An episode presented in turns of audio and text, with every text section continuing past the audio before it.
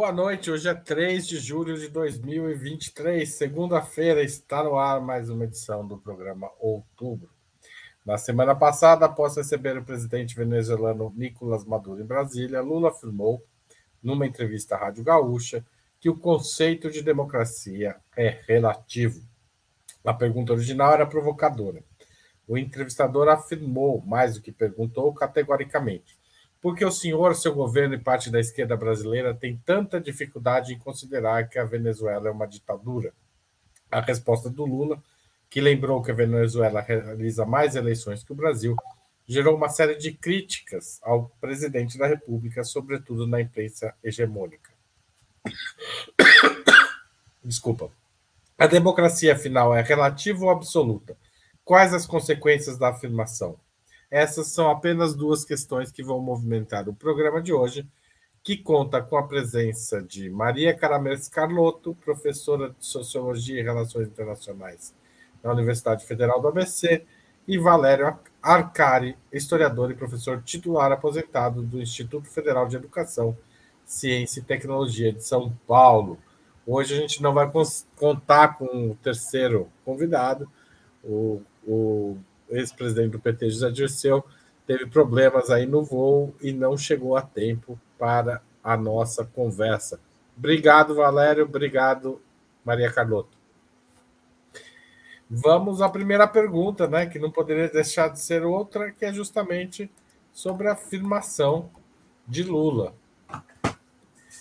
É, e no momento que a luta contra a ameaça bolsonarista é urgente, na semana que o ex-presidente foi considerado inelegível, Lula errou ou acertou em afirmar que a democracia é um conceito relativo? Carlota, você começa. Bom, Haroldo, boa noite, boa noite, Valério. É, bom, por partes, né? É, como eu estava dizendo aqui nos bastidores, eu acho que o maior erro do Lula não é nem o conteúdo da declaração, é o dia em que ele fez essa declaração, no sentido é, de que foi na sexta-feira, dia do Bolsonaro inelegível, e eu acho que deveria ser um dia que o Lula deveria ter marcado um, com um certo simbolismo. Né? Ou seja, tinha que ter falado só sobre este tema, que é Bolsonaro inelegível. Foi um dia histórico, um dia muito importante, que vai marcar a democracia brasileira né, pelo próximo período. Então, assim, realmente eu acho que tinha que ter, merecia um cuidado simbólico político maior. Não é, que ele não devesse ter me falado sobre Venezuela, não é isso. Eu acho que ele não deveria ter falado sobre outro tema que não fosse Bolsonaro inelegível e a nossa é, situação política interna, pela importância do dia, pelo simbolismo né, e pelo que isso significa do ponto de vista da nossa história recente. Dito isso, eu acho que a gente não precisa. É, é interessante que a, a relação entre democracia, eu estudo conhecimento, né?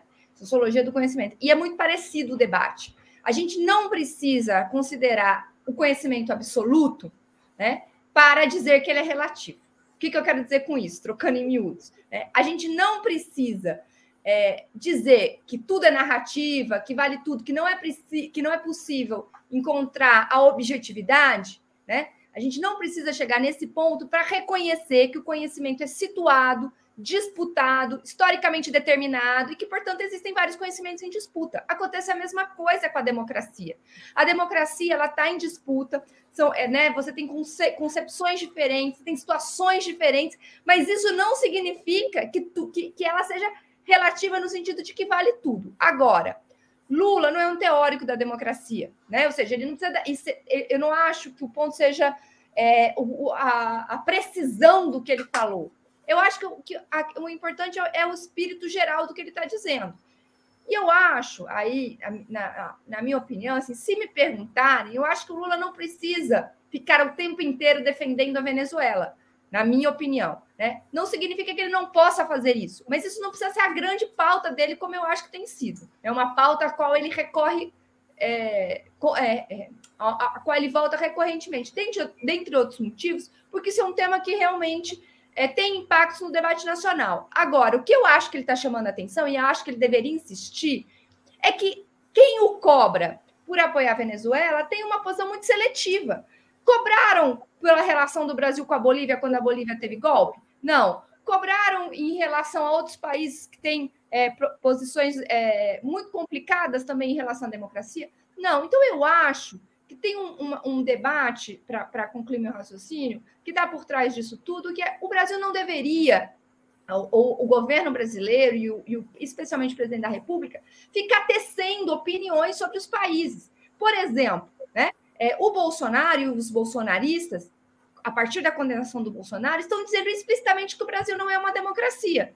Certo? Agora, como é que a gente lida com quem comprar esse discurso? É complicado. Então, tem um debate, né? É, que a gente vai poder que eu vou poder desenvolver mais para frente, que a gente vai seguir debatendo aqui hoje, que gira em torno disso, das alegações sobre o que é o não democrático e a, da onde vem essas alegações e o que, que isso implica em termos de legitimidade. Né?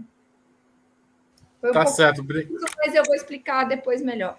A gente volta ao tema, vamos ter bastante oportunidade hoje. Valério Acari, Lula errou, acertou, o momento foi bom ou ruim para discutir o tema? Muito boa noite, Haroldo. Boa noite, Maria, Carloto. Uma boa noite a todos que acompanham o nosso programa Outubro. Hoje sem a presença do Breno e do Zé Dirceu. Bom, muito bem. Indo ao tema, eu creio que Lula errou. E errou no, na fórmula e errou na oportunidade. Veja, o, o sentido da, da luta política no Brasil, pelo menos desde 2015, é, é determinado por uma ofensiva é, da maioria da classe dominante que apoiou um golpe institucional, derrubou uma presidente democraticamente eleita, que é Dilma Rousseff. Os grandes meios de comunicação, que é sempre bom lembrar, neste país são grupos privados, ainda em forma familiar. Família Marinho, família Frias, família Mesquita, eh, os donos da, da rede Bandeirantes, unanimemente deram sustentação a uma operação político-social que interrompeu o mandato de Dilma Rousseff, eh, conduzida de forma eh, brutal na Câmara dos Deputados. Eh, e, portanto, abrindo o caminho para a ilegitimidade que foi a posse do Michel Temer e depois a condenação, prisão do Lula e eleição do Bolsonaro, que representava não somente uma coalizão da extrema-direita, mas a liderança de uma corrente neofascista que defendeu ininterruptamente durante quatro anos um projeto golpista. E não satisfeito com todas as ameaças às liberdades democráticas durante anos,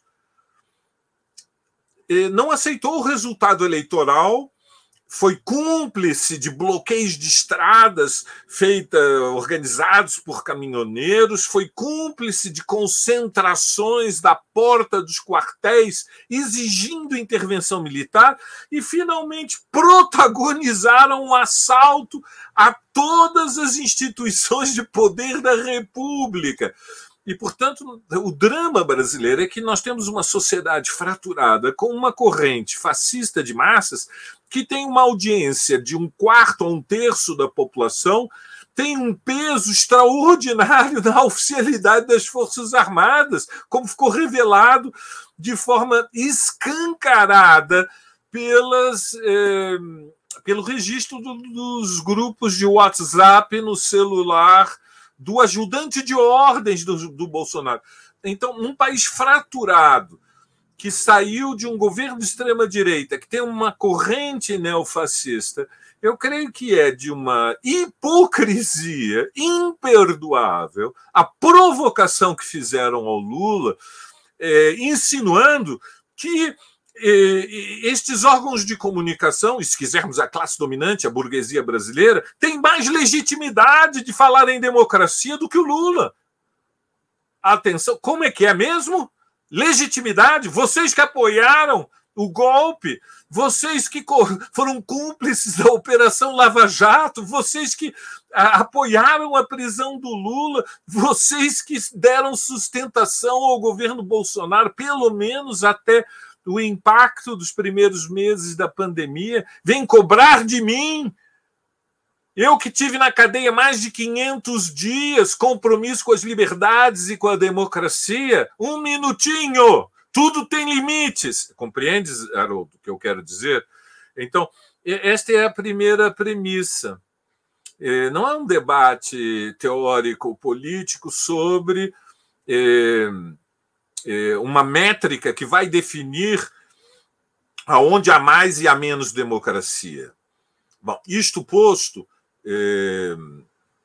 evidentemente, a democracia é um regime político é, tem muitas formas a democracia liberal, e em alguns países há mais liberdades democráticas e em outros há menos, mas enfim, isso é parte de uma outra controvérsia. Haroldo. É, uma das uma das polêmicas que quem, uma das pessoas que polemizaram com Lula foi o ministro Gilmar Mendes. Mendes afirmou que a democracia não pode seriamente ser concebida como uma fórmula vazia apta a aceitar qualquer conteúdo. Daí ele diz: não é democrático um regime político em que, por exemplo, o chefe de executivo vale-se do poder militar para subjugar Congresso e Judiciário e, e, para garantir a eliminação física dos cidadãos que ousem denunciar abusos ditatoriais. Mendes disse ainda que a realização de eleições em tal cenário não afiançaria o caráter democrático como vocês veem a manifestação do Gilmar Mendes neste cenário? Carlota. Não, eu concordo. Bom, primeiro eu acho que o Valério disse uma coisa muito importante, né? O contexto em que surge esse tipo de questionamento. Né? E a, o Valério chamou atenção para o fato de que é para tentar mostrar o quanto a esquerda brasileira é autoritária, né? Ao flertar com esses é, regimes, sendo que isso, na verdade, né, é, é, no fundo, no fundo, uma, uma crítica de um certo padrão de é, relação interregional que prioriza a América Latina, que tem é, países com mais liberdades democráticas, menos liberdades democráticas, e não cabe ao presidente do Brasil, ou ao, e especialmente ao Lula, mesmo sendo ele de esquerda, ficar criticando né, é, um ou outro. Eu acho que tem um, uma questão de princípio que, de, de, como o Brasil deveria conduzir suas relações internacionais, né, que é um, de uma maneira um pouco mais pragmática mesmo. Eu, da minha, na minha opinião, até porque, né, que, é, veja, independentemente do que aconteça na Venezuela? Não estou afirmando nem negando, o que eu estou dizendo é que existe no Brasil metade da população que acha que não vive numa democracia. E aí? Certo? E a gente, a partir de agora, não vamos ser considerados não democráticos? E como é que você lida com essas alegações? Então, eu acho que tem um problema aí de, de, que se coloca muito grave para as relações internacionais. Então, eu acho que tem esse ponto que o Valério colocou, que é muito importante, que é tentar nos, nos colocar peixe de antidemocráticos, justo nós, né, a esquerda, e especialmente o Lula, que sofreu tudo que sofreu né? E aceitou dentro. Aí não tem é, o Bolsonaro falando a Twitter, foi realmente uma reação totalmente constitucional do Lula. Né? Ele foi por dentro da, da, da, da ordem democrática. Então, queria dizer que o Lula é autoritário é muito é absurdo. E mais, né? Eu acho que por trás disso tem uma crítica a o privilégio de uma relação com a América Latina e com países do Sul, né? Achando que a relação do Brasil deveria ser prioritariamente com aquilo que esta grande imprensa considera modelo de democracia, que é Europa e Estados Unidos, com todos os problemas. A França vai é, decretar estado de emergência. E aí? Certo? Numa situação hiper controversa, não vamos romper, lá é mais ou menos democrático. Então, eu acho que tem um, um por trás, é, tem as pessoas que genuinamente querem discutir, mas eu acho que elas são um pouco ingênuas, porque não é a democracia que está em discussão nesse caso. Por mais que esse seja um debate importante, não é disso que se trata. E a maior prova que não é disso que se trata são as vozes que se levantam para colocar o Lula na parede. É, como o Valério definiu, e eu concordo, é hipócrita é hipócrita e é, e é, e é absurdo. E acho que o Lula, pra, ao invés de fazer, se eu fosse o Lula, né, eu faria exatamente o que o Valério fez, que é responder, não se defendendo, mas atacando, colocando o debate onde ele tem que ser colocado. Ao tentar se defender, ele vai caindo nessas pegadinhas, na minha opinião. Né? Então, eu acho que, que aí o que está faltando é, é, colocar o debate onde ele tem que ser colocado. Por que, que vocês cobram tanto a Venezuela e não cobram a relação do Brasil com outros países igualmente problemáticos? Né? A Ucrânia, por exemplo, teve que sofrer um golpe de Estado. E aí ninguém cobrou se o Brasil ia romper relações com a Ucrânia. Entende o que eu quero dizer? Tem uma coisa muito hipócrita nessa maneira é, de conduzir o debate. Porque, no fundo, não se trata sobre democracia, né? Sobre escolhas, né, escolhas de relações internacionais, de relações prioritárias, é, que, que, é, que é o que está, na verdade, em discussão. Valério. E Gilmar Mendes. Bom, três notas breves. Primeiro, para, digamos, nós termos sentido das proporções. Ninguém lutou mais pela democracia no Brasil que a esquerda brasileira. Um minutinho de novo. Espera aí, aqui houve uma ditadura. Quem foi que entregou os melhores das suas fileiras para enfrentar a ditadura quando boa parte dos liberais estavam escondidos debaixo da cama? Um minutinho. Aqui, quando estamos no, num país, nós estamos na América Latina e estamos no Brasil.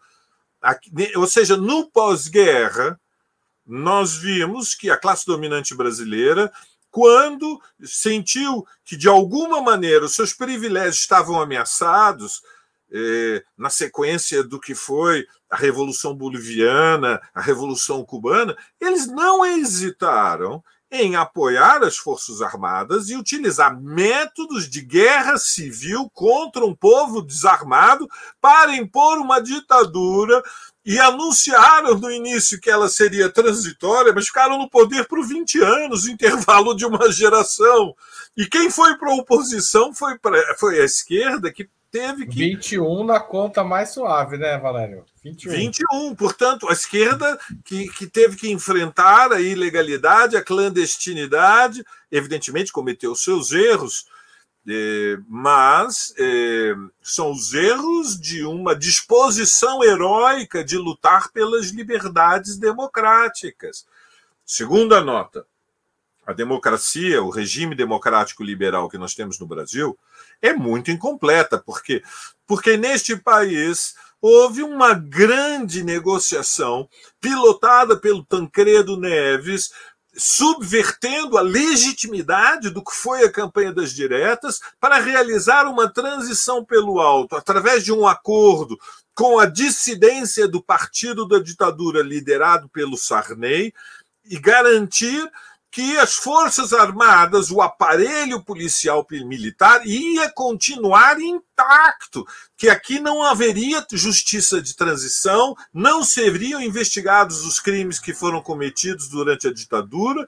E, portanto, o regime democrático liberal, nesta forma de presidencialismo de coalizão que surgiu, é um regime que é, tem é, imensos limites. E nós acabamos de viver de maneira é, dramática estes limites, porque está muito claro que uma parcela significativa da alta oficialidade das Forças Armadas era cúmplice do golpismo. E o governo Bolsonaro é inexplicável se não considerarmos que havia entre 5 e 6 mil oficiais das Forças Armadas ocupando cargos de gestão política do Estado.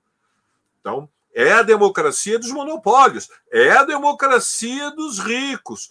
Isso significa que os lutadores populares, quando encabeçam mobilizações de massas, estão ameaçados de criminalização, de serem julgados, serem presos e depois que prenderam Lula, deixaram claro: se nós fazemos isso até com Lula, vocês que estão nos movimentos populares de moradia, que estão nas fábricas do movimento sindical, vocês, as feministas, que estão lutando pela descriminalização do aborto, vocês, os LGBTs, que querem o reconhecimento pleno dos direitos, vocês, os estudantes, sabem o que vai vos acontecer? Então, segundo minutinho, é a democracia dos monopólios, a lei é uma igualdade formal.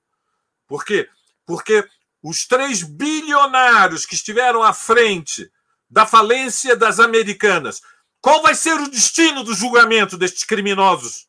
Qual vai ser o seu destino? Então, segunda nota, um minutinho. Terceira, evidentemente, um regime democrático é, ele tem que garantir liberdades civis, liberdades de expressão, liberdade de organização e sistemas de pesos e contrapesos para que não haja abuso de poder, evidentemente. Mas é, isso não impede que não haja julgamentos políticos. Julgamento do Bolsonaro que tornou ilegível, inelegível, imbrochável, é um julgamento que tem legitimidade. E, e, vamos dizer as coisas como são: inelegível é pouco, é insuficiente. Por que, que é insuficiente? Por muitas razões. A primeira, porque Bolsonaro não praticou só abuso de poder, Bolsonaro é um monstro. Bolsonaro cometeu crimes contra a humanidade. Bolsonaro zombou do, das condições de saúde do nosso povo em plena pandemia e está à frente de uma corrente neofascista que é inimiga das liberdades democráticas e tem que ser condenado e tem que ser preso. Haroldo.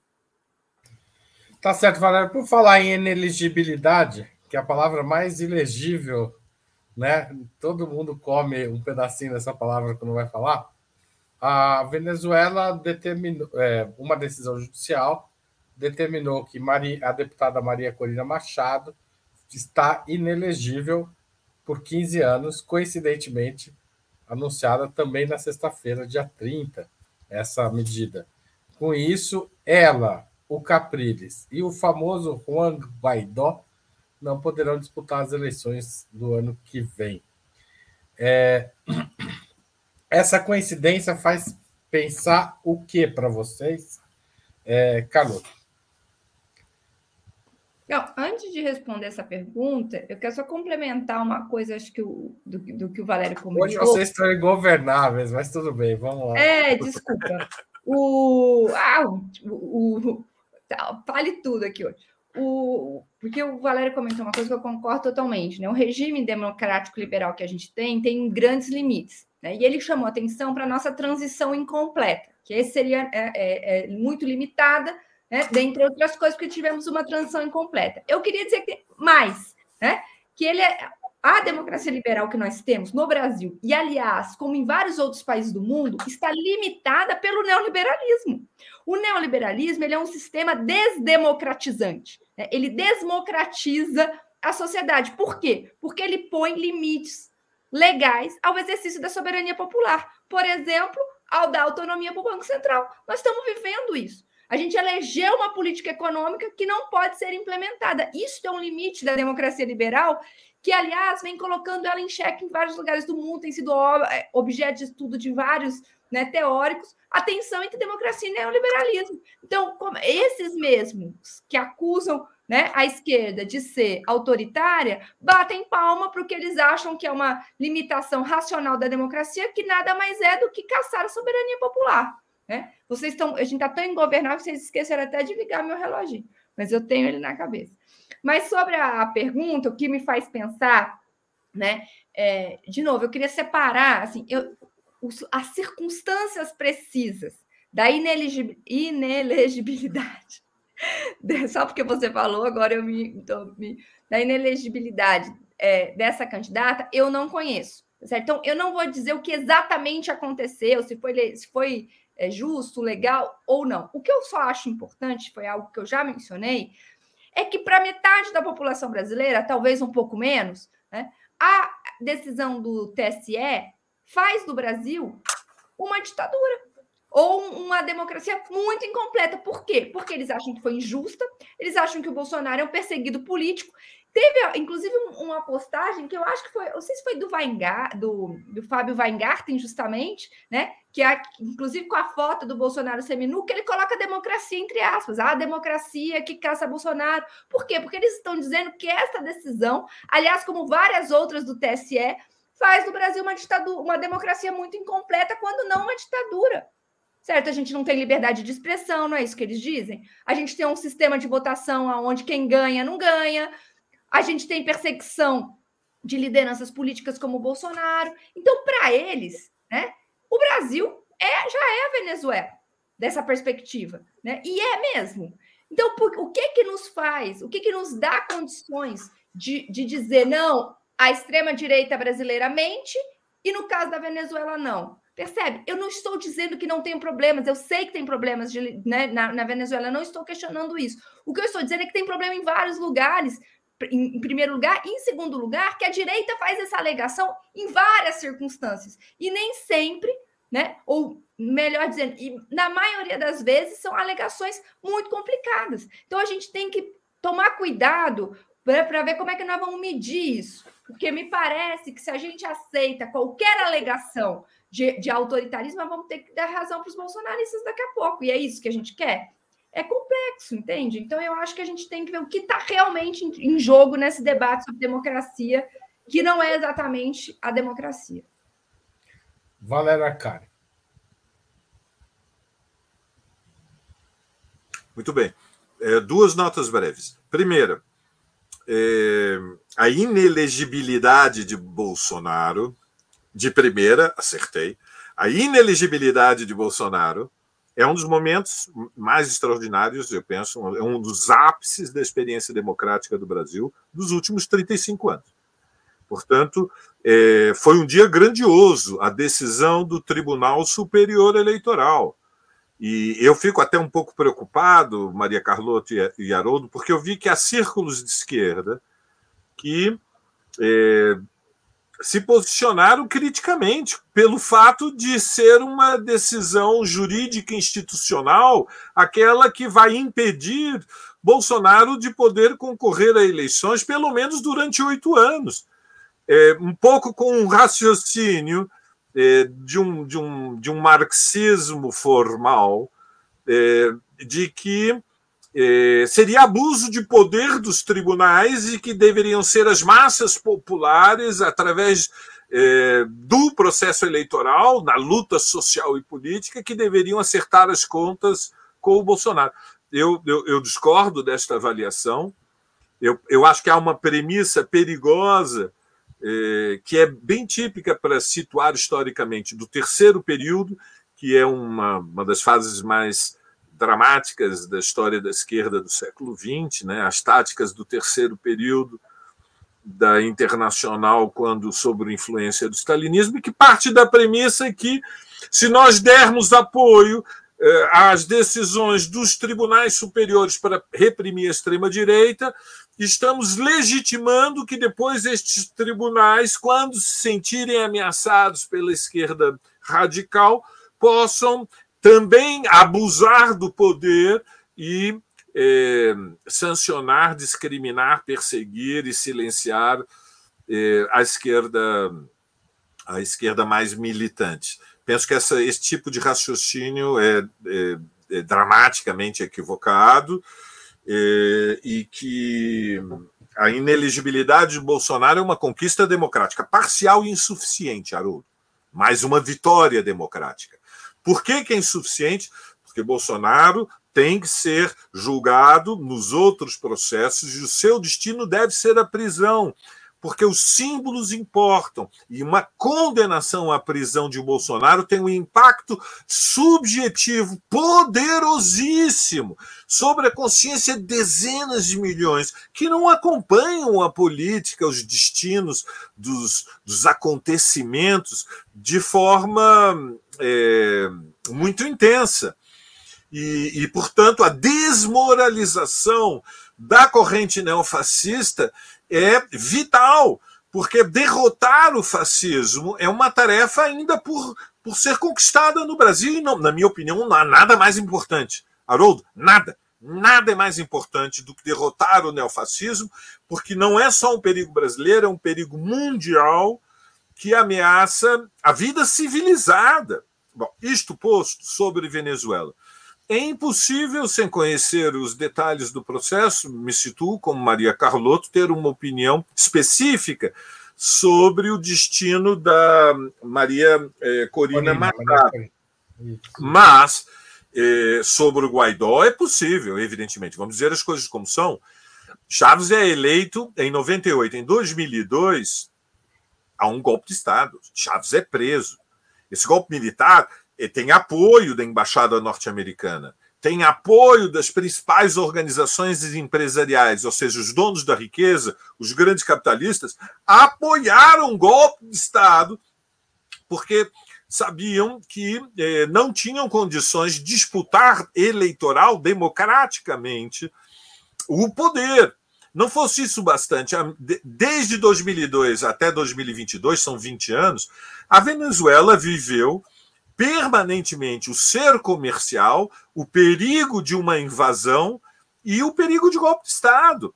Nós tivemos, quer dizer, nós acompanhamos processos de um absurdos na Venezuela, como o autoproclamado presidente Guaidó.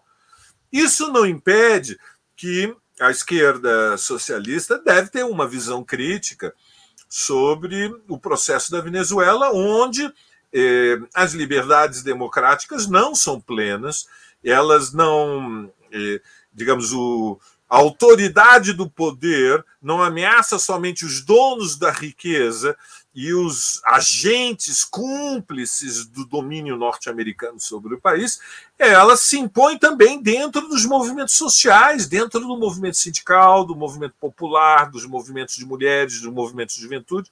Portanto, eu sou contra qualquer tipo de. sou crítico de qualquer atitude é, ingênua, inocente sobre uh, os elementos que nós podemos chamar autoritários do regime, mas no contexto de que é um país independente, permanentemente ameaçado pelo imperialismo, que tem uma classe dominante apodrecida, associada à defesa dos interesses imperialistas na região, num país que está entre os cinco do mundo com as maiores reservas de petróleo e de gás, que é um recurso natural que tem ainda uma importância estratégica insubstituível no mundo contemporâneo e que está, portanto, é, no olho do furacão da cobiça dos, dos interesses imperialistas. Haroldo. Acho que o, o, o, que você falou para o Guaidó, de certa forma, também se aplica ao Capriles, né? De, de e ao Capriles. Né? Eu acho que não, não dá para jogar só o Guaidó nessa fogueira, precisa pôr o Capriles também, que também não vai poder disputar as eleições, como eu disse. Bom, gente, antes da gente continuar a, a nossa conversa, eu queria lembrar a todos vocês da importância fundamental de vocês contribuírem financeiramente com a Opera Mundi é a contribuição dos internautas, a principal fonte de receita dos veículos de comunicação independentes como nós. E, portanto, eu listo aqui as formas que você pode fazer agora mesmo para a gente poder manter e ampliar o nosso jornalismo. A primeira fórmula é a assinatura solidária em nosso site, operamundi.com.br barra apoio. Lá tem várias categorias para você escolher qual é que cabe no seu bolso e como você pode, como você prefere apoiar. Uma vez por ano, uma vez por mês, ou fazer uma contribuição única num valor determinado lá, entra lá e escolha. A segunda forma é se tornar membro pagante do nosso canal no YouTube. Se você estiver assistindo nessa plataforma, é só clicar em Seja Membro e escolher também a faixa de contribuição adequada ao seu orçamento. A terceira e a quarta é contribuir durante esta transmissão Ninguém fez isso ainda agora, embora a gente tenha novos membros hoje no canal. Aliás, queria agradecer a Joyce Elias Costa, nova membro pagante do nosso canal. É, você pode fazer um, o super chat o super sticker e mandar uma pergunta para a gente. A gente vai dar prioridade a ela se couber na nossa programação, no nosso tempo. A gente vai lê-la aqui para os nossos convidados. A quinta, se você estiver assistindo um programa gravado, este ou qualquer outro, mandar um valeu demais. E a sexta é mandar um pix na nossa chave apoia.operamundi.com.br em qualquer hora do dia ou da noite. Não precisa nem estar vendo um programa nosso, nem estar vendo uma matéria, nada. É só lembrar da gente e mandar um pix, tá certo? Agradeço muito a todo mundo que mantém Opera Mundi no ar, tanto o site quanto o, é, o canal aqui no YouTube muito. Vamos lá. É, a gente. Eu queria aproveitar que a gente chamou, é, discutiu a democracia na Venezuela e fazer uma pergunta é, sobre outros países que também são acusados de serem ditaduras pela direita. Como vocês veem a questão da democracia em China, Vietnã e Cuba? São países que viveram processos revolucionários e que têm uma dinâmica política muito diferente, ou mesmo a Venezuela, que também vive um processo bastante diferente do que vive o Brasil. Elas são democracias? São ditaduras? Como vocês classificam esses regimes? Carloto. Não estou invertendo hoje, né? Porque só tem um e outro. Se eu ficar invertendo, a pessoa fica falando sem parar. Então, hoje, sempre começa com a Carlota. Justo.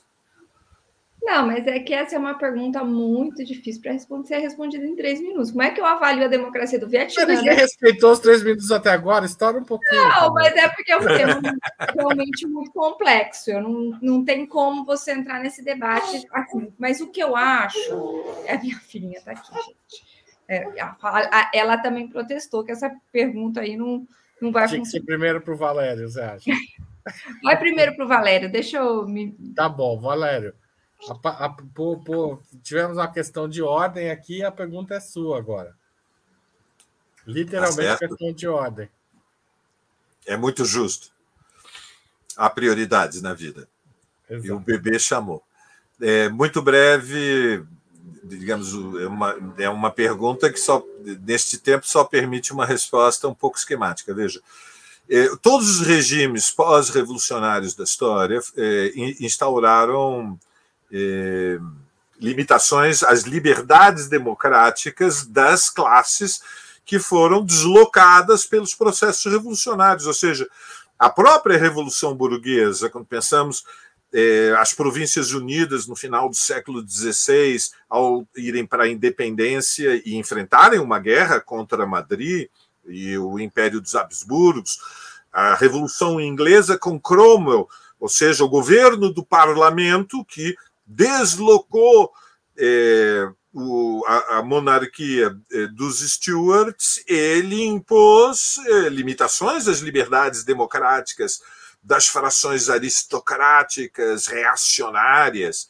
É, a Revolução Francesa, no seu apogeu, é, o Comitê de Salvação Nacional estava apoiado fundamentalmente em Paris, que era uma cidade cercada pelas é, tropas que invadiram do exército austro-húngaro, tendo à frente uma cavalaria com mais de 50 mil fidalgos franceses e a República estava restrita à capital, a Paris. É, não foi diferente nas revoluções é, socialistas do século XX, ou seja, o método da revolução para a transformação da sociedade, ele enfrenta a contra-revolução.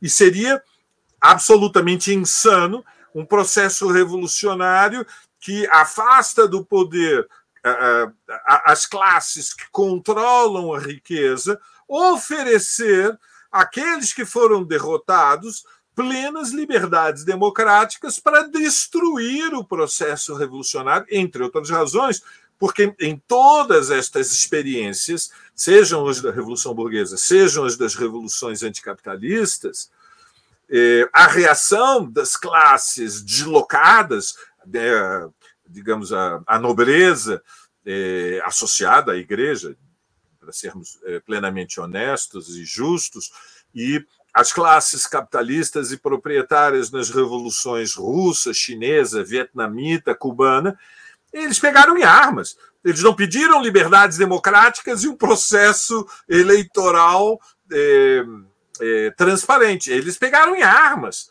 e, portanto, mergulharam o país na guerra civil. Então, é neste contexto que nós temos que falar dos regimes que surgem da, dos processos revolucionários. São governos que têm que eh, limitar as liberdades democráticas para as anteriores classes dominantes, ao mesmo tempo que se apoiam na mobilização popular. E não há mobilização popular se não há liberdades democráticas para o povo. Ao contrário, as liberdades democráticas para as massas que eh, nos regimes anteriores viviam fora da vida política, eh, elas se ampliam. Isto posto, evidentemente, depois de décadas, eu acho que é indefensável, são indefensáveis os regimes de ditadura de partido único. Eu estou entre os que defendem a ideia de que a luta pelo socialismo deve se apoiar numa ampliação das liberdades democráticas e novas formas institucionais nas quais tem que se garantir pluralidade de expressão, inclusive para aqueles que defendem o capitalismo, desde que não peguem armas. Se pegarem armas, não podem ter liberdade democrática mas fundamentalmente para classes trabalhadoras, para as classes populares, para os seus aliados entre os oprimidos, porque a ideia de que a representação dos interesses dos trabalhadores pode ser feita por um único partido é insana.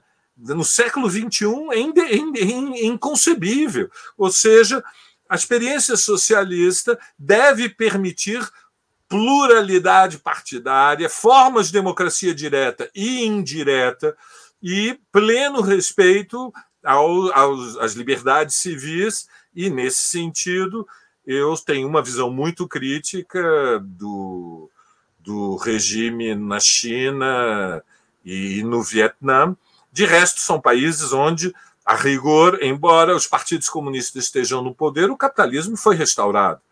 E é, isso é declarado por eles, não, não há nenhuma acusação, ou seja, são os próprios governos que reconhecem que restauraram a economia de mercado, que reconheceram o direito à propriedade privada, que respeitam o direito ao enriquecimento, que reconhecem as burguesias que emergiram desta transição ao capitalismo como legítimas.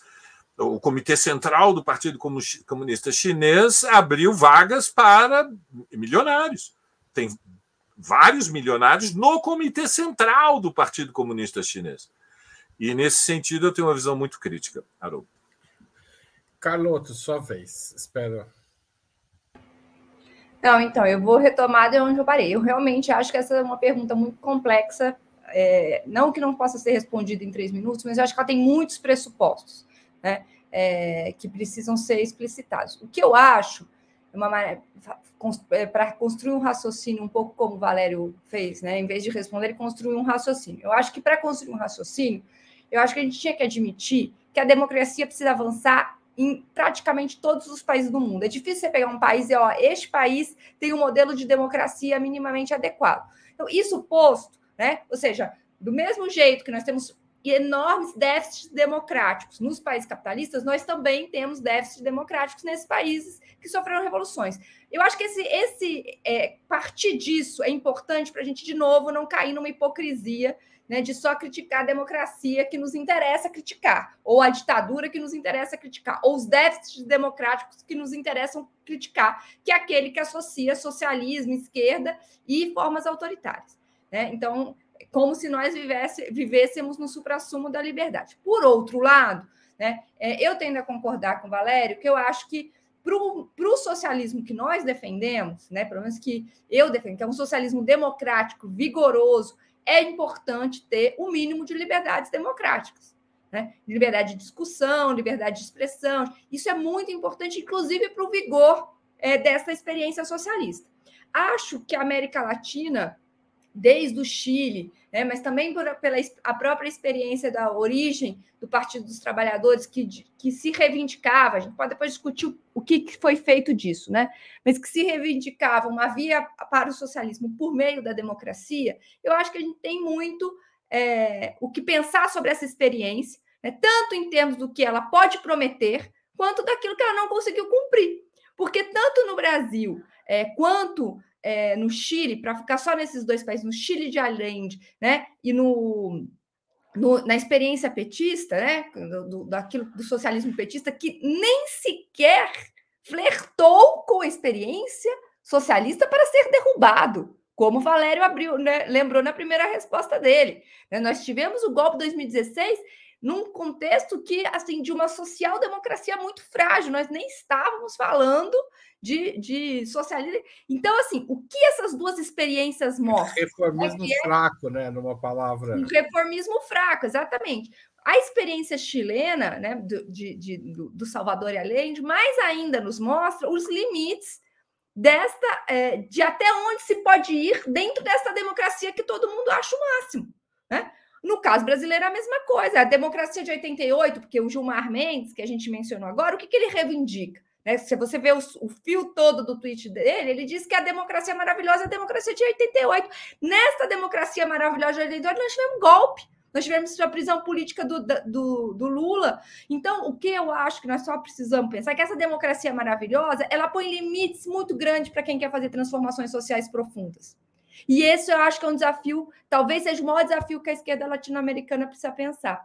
E aí olhar com um pouco mais de humildade para as, as experiências que a gente gosta de criticar. É, eu queria agradecer Júlio Gonçalves Rocha, que mandou um super sticker, a Luciana Marcos, que se tornou novo, uma nova membra do canal Pagante, o Celso Barreiro, que mandou um super chat elogiando a aula, e a aula aqui, entre aspas, né, o nosso debate. Muito obrigado. E vou pôr uma pergunta para complementar essa, ia pedir para vocês não se estenderem demais, mas já que falamos dos países socialistas, vamos falar também dos Estados Unidos. Os Estados Unidos podem ser considerados uma democracia se lá nem o candidato é escolhido pela maioria, nem nem o candidato escolhido pela maioria é eleito. É, Valério, agora inverteu, agora o jogo começa sempre com o Valério.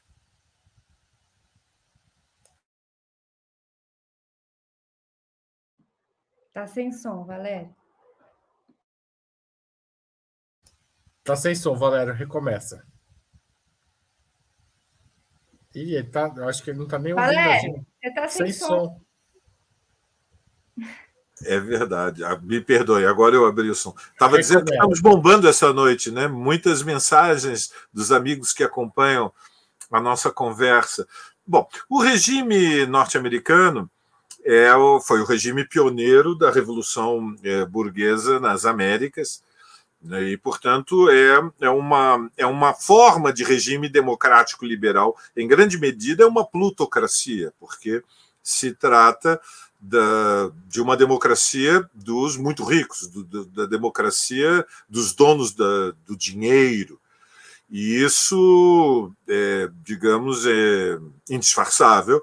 É, a contribuição dos doadores nas campanhas eleitorais é na escala das centenas de milhões, e fundamentalmente há um regime bipartidário em que há a alternância da, da direita liberal com a direita mais conservadora. Hoje, a rigor, o Partido Republicano é dominado por alas eh, neofascistas. É, o trumpismo é, tomou de assalto o Partido Republicano, e nós estamos falando da, de uma das é, de um dos processos mais degenerados de transformação de um partido de direita num partido de extrema direita. Então, é nesse contexto que qualquer opinião lúcida é, sobre o juízo do, do, do regime norte-americano tem que partir de uma premissa fundamental, que é que os Estados Unidos são o Estado que dirige a tríade, ou seja, associado à União Europeia, complementado pelo apoio do Japão. A tríade eh, dirige o G7 e o G7 impõe a sua vontade sobre o mundo. Mas o contexto desta liderança, supremacia norte-americana no sistema internacional de Estados, como nós sabemos, está eh, ameaçado. Eh, o crescimento chinês, de um lado, e a lenta, mas por enquanto ininterrupta decadência norte-americana, eh, colocaram em xeque o domínio, o domínio unilateral dos Estados Unidos sobre o mundo. E, e, portanto, o desafio da nossa época é saber se haverá uma transição inexorável, ou seja, a China, aliada com a Rússia, não pode estar excluída dos centros de decisão do mundo. A questão eh, central do nosso tempo, associado ao destino da luta do trabalho contra o capital, a luta anticapitalista, é saber se a transição será pacífica ou será conflituada, ou seja, se a China será assimilada como uma parceira em igualdade de posições dentro de uma nova institucionalidade de forma negociada, ou se será necessário medir forças e o imperialismo norte-americano para garantir a preservação da sua hegemonia, estará disposto a mergulhar o mundo numa catástrofe apocalíptica que seria uma terceira guerra mundial. E, portanto, é, a minha visão sobre a, o regime democrático liberal presidencial nos Estados Unidos é muito crítica, né? E, e se resume nesta frase, ou seja, é, o mundo já não aceita mais a liderança unilateral dos Estados Unidos, e eu não vejo por que nós, na América Latina, temos que ter um, um, um imperialismo de estimação um imperialismo de preferência. A burguesia brasileira diz: nós temos lado, nossa preferência é um alinhamento incondicional com Washington. Bom, é, isto é inaceitável, evidentemente. E, e, portanto, o Brasil deve lutar pela sua independência e deve lutar pela integração latino-americana e preservar a América Latina como um espaço é, de mais liberdade no mundo. É, pessoal, a, a parte da esquerda, eu cito eu. particularmente. Ah, desculpa, Carlota, você ah, mudou a ordem, eu perdi o passo. Desculpa, desculpa. porque eu queria começar de onde o Valério parou, justamente, porque quando a gente discute, né, coloca as coisas nesses termos que ele colocou na parte final da resposta dele, né, do declínio americano e da estratégia brasileira diante disso, que é fortalecer os laços com a América Latina, é que os interesses sobre o debate sobre Venezuela vem à tona. Porque se fosse um debate genuíno, nós estaríamos debatendo em pé de igualdade todos os países que têm problemas. E não é isso que acontece. Então, eu acho, veja, não é que nós não possamos discutir democracia, mas eu acho que a gente tem que ser um pouco mais honesto nessa discussão. E não acho que tem muita honestidade nesse debate. Isso posto sobre os Estados Unidos, veja, quando a gente olha para o Brasil, a eleição do legislativo também não são os mais votados que são eleitos. Existe uma gigantesca distorção no nosso sistema eleitoral. Né? Então, é, só para por aí, para a gente ver como é complexo esse debate sobre democracia. Muito complexo. E no caso dos Estados Unidos, além de não né, ter um sistema que para o executivo é, federal você não tem o voto da maioria, porque envolve colégio eleitoral, com regras né, bastante complexas, porque tem a ver com a autonomia né, é, federativa que eles têm, como nós temos também, né, o Senado, o voto de um cidadão é, do Acre, que é um dos do, é um dos menores colégios eleitorais do Brasil, vale a mesma coisa do voto São Paulo. De novo, uma enorme é, desproporção, né? É, uma, enorme, uma enorme distorção se a gente for considerar apenas é, a vontade da maioria. Mas no caso dos Estados Unidos, não é só essa perspectiva majoritária da democracia que é problemática. Né? Do ponto de vista do direito, dos direitos humanos, você também tem limitações enormes. Os Estados Unidos têm pena de morte, não é isso? Em vários estados. Os Estados Unidos têm um processo de encarceramento em massa que atropela vários direitos. Os Estados Unidos têm um, têm um processo de, de é, credenciamento eleitoral é que tem uma série de regras que caça direitos políticos, especialmente das populações pobres, negras e, latinas. Então, você tem uma série de problemas. Né? Mas, de novo, não acho que por isso né, a gente tenha, o Brasil de, deva sair por aí, ou, ou caso, no caso o presidente Lula, sair por aí condenando a democracia dos Estados Unidos, né, é, explicitamente, como uma forma de não estabelecer relações diplomáticas. Não acho que seja essa a função. Ele pode criticar, né? mas não toda vez que vem o presidente dos Estados Unidos aqui cobrar por que, que o Lula não criticou, por que, que o Lula recebeu. Percebe muita hipocrisia nesse debate é, como um todo. É, e, e, de novo, nos coloca diante do desafio de avançar a democracia em vários lugares, não é só naqueles lugares que a gente gosta de ficar criticando, embora ali tenha que avançar a democracia é, também. Nossa, você foi, foi menos do que três minutos. É porque minha filha tá chorando. Então, se quiser dar um pulinho lá, eu faço a pergunta, depois eu Nós já não estamos acabando? Vou dar uma de Zé Dirceu. Tem uma última aqui. Ah, então vai. Então tá, tá bom. O PT votou contra a Constituição de 88 exatamente porque achava pouco democrático o regime político então aprovado. O governo Lula deveria defender, como a esquerda fez no passado, um processo de um projeto de radicalização da democracia que desembocasse, por exemplo, numa nova Assembleia Constituinte, como foi, aliás, aprovado pelo Diretório Nacional em 2021, no chamado Plano Nacional de Reconstrução e Transformação do Brasil? Começa você, Carloto, porque daí, se der problema, a gente te libera. Eu acho que o PT deveria urgentemente ter um projeto de avanço da democracia. E acho que a posição do PT, né, de parte, eu vou ser mais precisa, de parte do PT, de parte da esquerda, em relação aos movimentos que exigiram isso no passado recente, por exemplo, em 2013, eu acho complicado. Porque eu acho que a gente tinha que ter, sim, no horizonte, eu não estou dizendo que é para agora, mas ter um processo no horizonte né, de constituinte. Por quê? Aí eu vou, veja, de novo, não é para agora. Aí todo mundo vai vir com, aquele, com aquela, ah, mas pelo amor de Deus, uma constituinte com esse congresso. Veja, não é para fazer uma constituinte hoje, amanhã, depois de amanhã. É para pôr no horizonte um processo de mobilização social, pôr no horizonte um processo de mobilização social né, que reconheça que o Pacto de 88 ruiu. Ruiu, gente. Nós não acabamos de falar do golpe, ou acho que pode virar a página do golpe? Não vai poder. Tanto não vai poder que teve o 8 de janeiro, teve Bolsonaro, certo? E, a, e, a, e não é porque a gente está remendando, que é um remendo, né? Que continua, que o, que o Pacto de 88 continua valendo. Tanto não está valendo que existe um processo via Lira, né, de impor um parlamentarismo, que, um semi-parlamentarismo que ninguém votou, que ninguém decidiu. Então, eu realmente acho que nós deveríamos retomar um processo, está exigindo meus direitos, eu já estou indo processo. é, minha, aqui em casa tem respeito aos direitos humanos. É, só para eu concluir, eu acho que a gente devia pôr no horizonte este, esta perspectiva né, de transformação mais radical da democracia. Né? Isso tinha, quando eu coloco pôr no horizonte, de novo, não é demandar para amanhã, para depois de amanhã, numa correlação de forças desfavorável, mas colocar no horizonte o desafio de construir uma correlação de forças favorável para essa transformação. E eu vou pedir desculpa para o Valério, para o Haroldo e para todo mundo e vou lá, porque, de novo, aqui em casa a gente respeita os direitos humanos, especialmente das crianças. Te agradeço muito. Vamos para a última resposta da noite com o Valério. Valeu. Boa noite. Tchau, Maria Carlotto. Aquele abraço, querida.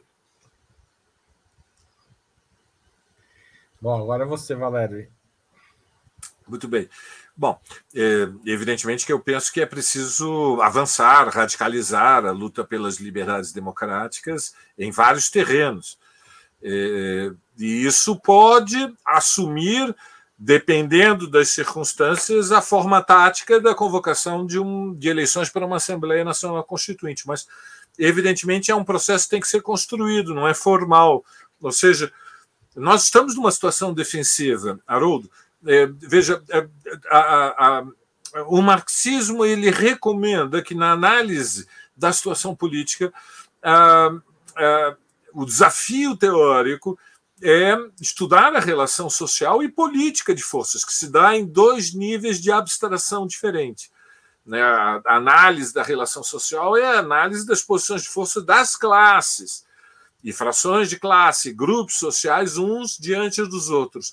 A análise política de forças é como se expressa na superestrutura política, na luta de partidos, na luta institucional, é, a defesa dos interesses que dividem, fraturam a sociedade brasileira.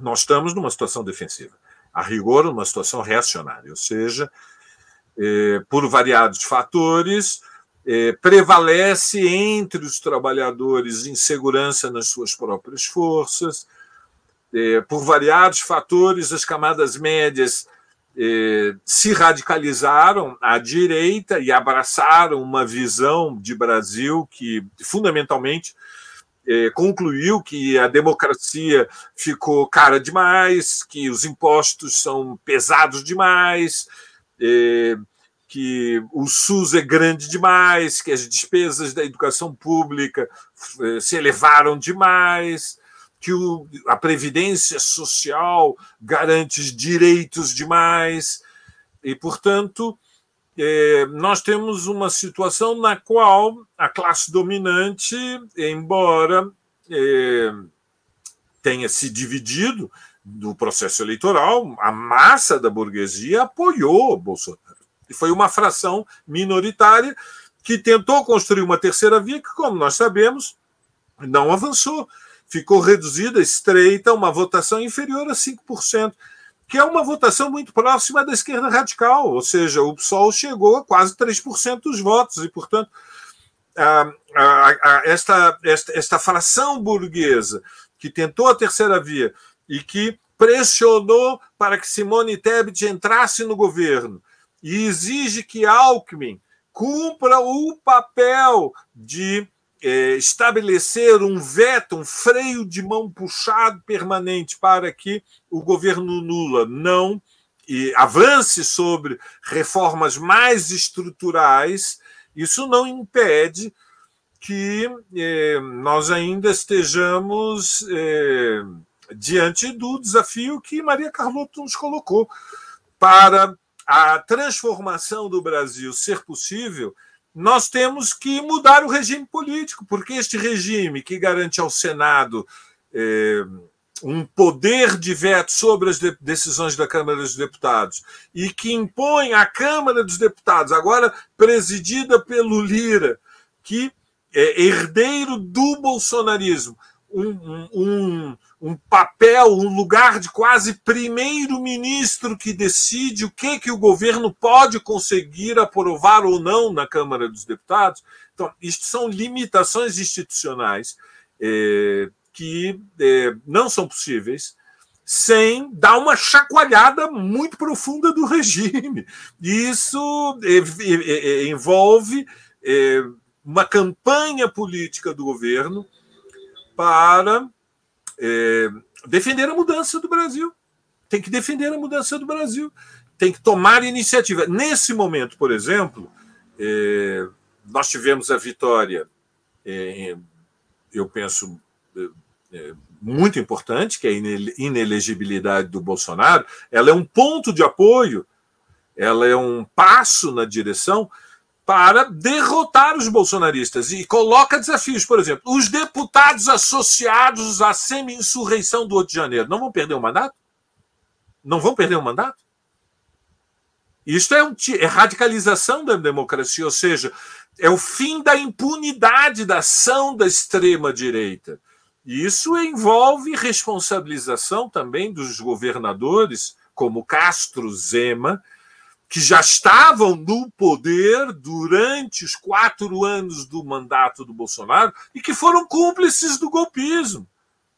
Então, você veja assim, os desafios têm uma dimensão institucional e não há conflito que se possa resolver sem medir forças. Há uma disputa ideológica, eu reconheço, Haroldo, a disputa de ideias é muito importante. E o governo tem que entrar com a sua força enquanto ferramenta de gestão do Estado para comover a sociedade, insuflar, se você me permite, incendiar a imaginação, sobretudo da juventude, de que a vida pode ser melhor, mas para isso é preciso é, é preciso enfrentar o conflito de frente. E a disputa de ideias tem muita importância, mas força, Haroldo, se combate com força. Não é somente um debate de ideias na qual nós entramos com melhores argumentos. É um debate que envolve medir forças. Isso significa construir mobilização popular. Porque quando você tem centenas de milhares de pessoas nas ruas, os teus argumentos começam a ser ouvidos de outra maneira. Claro. Muda, muda a qualidade do debate, né? Para a gente usar um jargão. Valério, muito obrigado. Eu queria novamente agradecer a Carloto pela participação em todas as perguntas. Infelizmente, eu não pude acompanhar a sua fala final, mas foi um prazer receber vocês aqui. Espero voltar a encontrá-los em breve. Valeu, obrigado a todo mundo que contribuiu, comentou, mandou superchat. Hoje foi bem bacana aqui.